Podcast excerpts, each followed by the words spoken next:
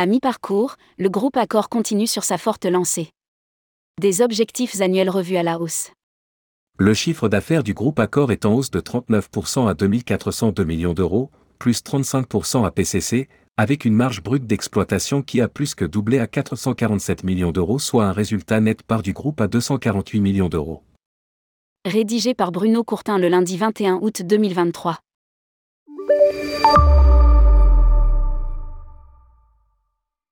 Le président directeur général du groupe Accor, Sébastien Bazin, se félicite. La croissance de notre activité au premier semestre est très solide pour toutes nos marques et sur tous nos marchés. Ces bonnes performances sont soutenues par une exécution rigoureuse de notre stratégie, l'attractivité de nos marques et l'engagement de nos équipes. Cette dynamique devrait se poursuivre sur les prochains mois, portée par une demande toujours soutenue à la fois pour les loisirs et le voyage d'affaires. Elle nous permet de revoir nos objectifs 2023 à la hausse et de continuer à investir dans nos marques, nos talents et nos outils digitaux. Selon le communiqué officiel des résultats semestriels, le deuxième trimestre 2023 a enregistré une solide dynamique de l'activité dans les deux divisions du groupe. La demande hôtelière, de la part de la clientèle de loisirs comme de la clientèle d'affaires, continue d'être très bien orientée. Celle-ci se reflète dans une amélioration des taux d'occupation et une croissance soutenue des prix moyens par chambre. Au cours du premier semestre 2023, Accor a ouvert 114 hôtels correspondant à 14 500 chambres, soit une croissance nette du réseau de 3,5% au cours des 12 derniers mois. À fin juin 2023, le groupe dispose d'un parc hôtelier de 805 436 chambres, 5 487 hôtels, et d'un pipeline de 217 000 chambres, 1262 hôtels.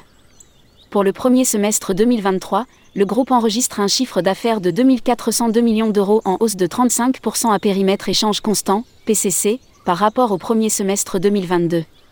Par division, cette augmentation se décline en une hausse de 34% pour la division premium, milieu de gamme et économique et de 40% pour la division luxe et lifestyle. Lire aussi, Accor a achevé sa transformation et reprend sa marche en avant. Chiffre d'affaires par grande division. Chiffre d'affaires de premium, milieu de gamme et économique.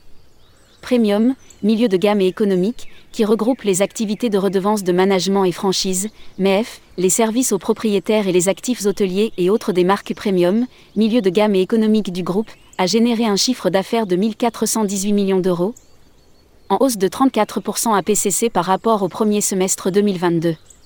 Cette hausse est en ligne avec le rebond de l'activité observée sur la période. Chiffre d'affaires de luxe et lifestyle.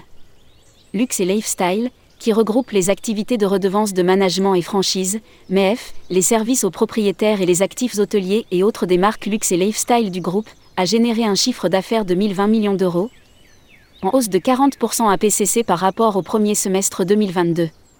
Cette hausse reflète également la forte hausse de l'activité observée sur la période.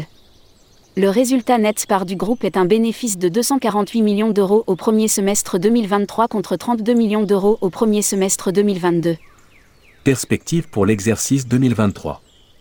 Sur la base des résultats du premier semestre et en tenant compte des incertitudes macroéconomiques actuelles, le groupe revoit à la hausse ses perspectives pour l'exercice 2023 avec une croissance du REVPAR, l'indicateur de performance hôtelière, désormais attendu dans le haut de la fourchette entre 15% et 20% un EBITDA groupe, marge brute, désormais attendu entre 930 millions d'euros et 970 millions d'euros, auparavant entre 920 millions d'euros et 960 millions d'euros, lire aussi, Accord.